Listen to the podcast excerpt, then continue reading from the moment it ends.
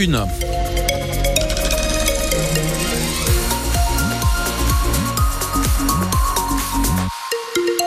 Cet accident donc sur la nationale 41 en direction de Lens au niveau d'Allen les Aubourdins, un véhicule léger et une moto impliqués, 6 km de bouchon en amont et un temps de parcours de 45 minutes en plus. On fait le point complet sur les conditions de circulation après les infos de 8 heures avec vous. Pascal Thiebold, un petit mot sur la météo avec des températures un peu plus fraîches aujourd'hui. Oui, le temps est sec avec des éclaircies prévues, les températures maximales 10 à 12. Inévia lance cette semaine dans la métropole lilloise sa campagne de lutte contre le harcèlement dans les transports en commun. À l'occasion de la journée internationale de lutte contre les violences faites aux femmes, ce sera samedi. Des opérations de sensibilisation sont mises en place dans les bus, les métros, les tramways, distribution de tracts, tags au sol dans certaines stations de métro, du style sans le savoir tu es relou, ou encore du dialogue, surtout du dialogue même avec les voyageurs. L'an passé, Ilévia a recensé 120 cas de harcèlement sexiste, essentiellement des injures et des sifflements parfois aussi des agressions verbales et physiques. L'objectif de cette nouvelle campagne, Louise Forbin, c'est d'inciter victimes et témoins à dénoncer les faits.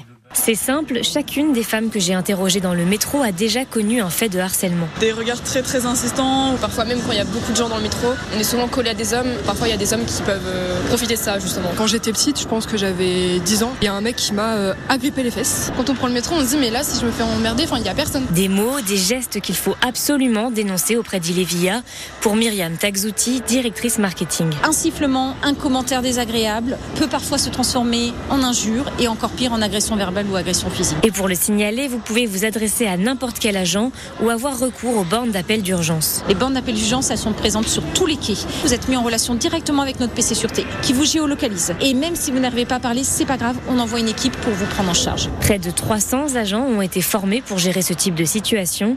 Héloïse Gerbet est chargée des questions de lutte contre le harcèlement chez Ilévia. On les forme à deux choses, à la fois identifier ces situations et les faire cesser, et puis aussi savoir accueillir une victime. Ça enlève pas le traumatisme, mais ça permet de mieux le gérer. On sait que ça a un impact sur le choc post-traumatique. Et depuis un an, vous pouvez également demander à un agent où est Angela, sorte de nom de code pour signaler que vous êtes victime ou témoin d'une agression. Elle dénonce les palpations subies à l'entrée du stade Océane du Havre lors des déplacements de leur équipe au mois d'octobre. Des supportrices du LOSC et du RC Lens ont dénoncé des gestes déplacés donc à l'entrée du stade de la part d'une agent de sécurité chargée des fouilles corporelles. Cinq plaintes ont déjà été déposées, indique le parquet du Havre. D'autres pourraient suivre. L'agent mis en cause a été écarté le temps de l'enquête. La police était à la recherche d'un homme ce matin impliqué dans un accident mortel de la circulation à Oudin, près de Bruy-la-Buissière. Les pompiers sont intervenus vers 3 heures ce matin une voiture qui a percuté un mur. À bord, un homme de 40 ans, prisonnier des tôles, qui est mort sur le coup. Une femme de 27 ans est gravement blessé, transporté au centre hospitalier de Beuvry. Et puis donc une troisième personne a quitté les lieux avant l'arrivée des secours, recherchée donc par la police, aidée par une équipe cynophile des pompiers. France Bleu Nord, France 3, 8h04 minutes. Des Israéliens pris en otage par le Hamas lors de l'attaque du 7 octobre pourraient être libérés dans les prochains jours. Le gouvernement d'Israël a en tout cas validé l'accord sur une trêve humanitaire et il prévoit donc la libération de 50 femmes et enfants otages en échange de prisonniers palestiniens et d'une pause dans les combats pendant quatre jours. Porte ouverte sur l'information aujourd'hui sur France Bleu et toutes les antennes de Radio France à l'occasion de la publication du baromètre annuel Cantar Lacroix sur la confiance dans les médias. Face aux doutes, face à la circulation de fausses informations, vous pouvez nous faire confiance. À Radio France donc et sur France Bleu, l'information du service public repose sur huit engagements pris envers les auditeurs. Mathieu Mondoloni nous en détaille quelques-uns. Il est le directeur de l'information de France Bleu.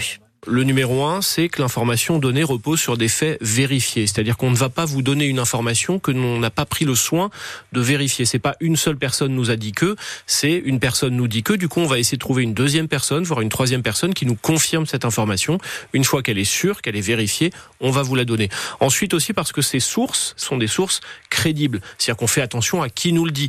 Pourquoi cette personne nous parle? Est-ce qu'elle a intérêt à nous parler? Ça peut être une source officielle, une préfecture, une mairie, un conseil départemental un conseil régional. Mais ça peut aussi être des administrés qui vont nous raconter leur quotidien, qui vont témoigner. Donc tout ça, ce sont des sources identifiées. On va toujours vous dire qui nous parle et pourquoi on nous raconte ça. Et puis il y a également évidemment euh, la nécessité d'avoir une information de service public libre et indépendante. Nous avons évidemment notre indépendance totale, c'est-à-dire que nous, en conférence de rédaction, on décide tous les matins des sujets qu'on va traiter. On ne se soumet pas aux pressions quelconques, on les refuse, voire on les dénonce.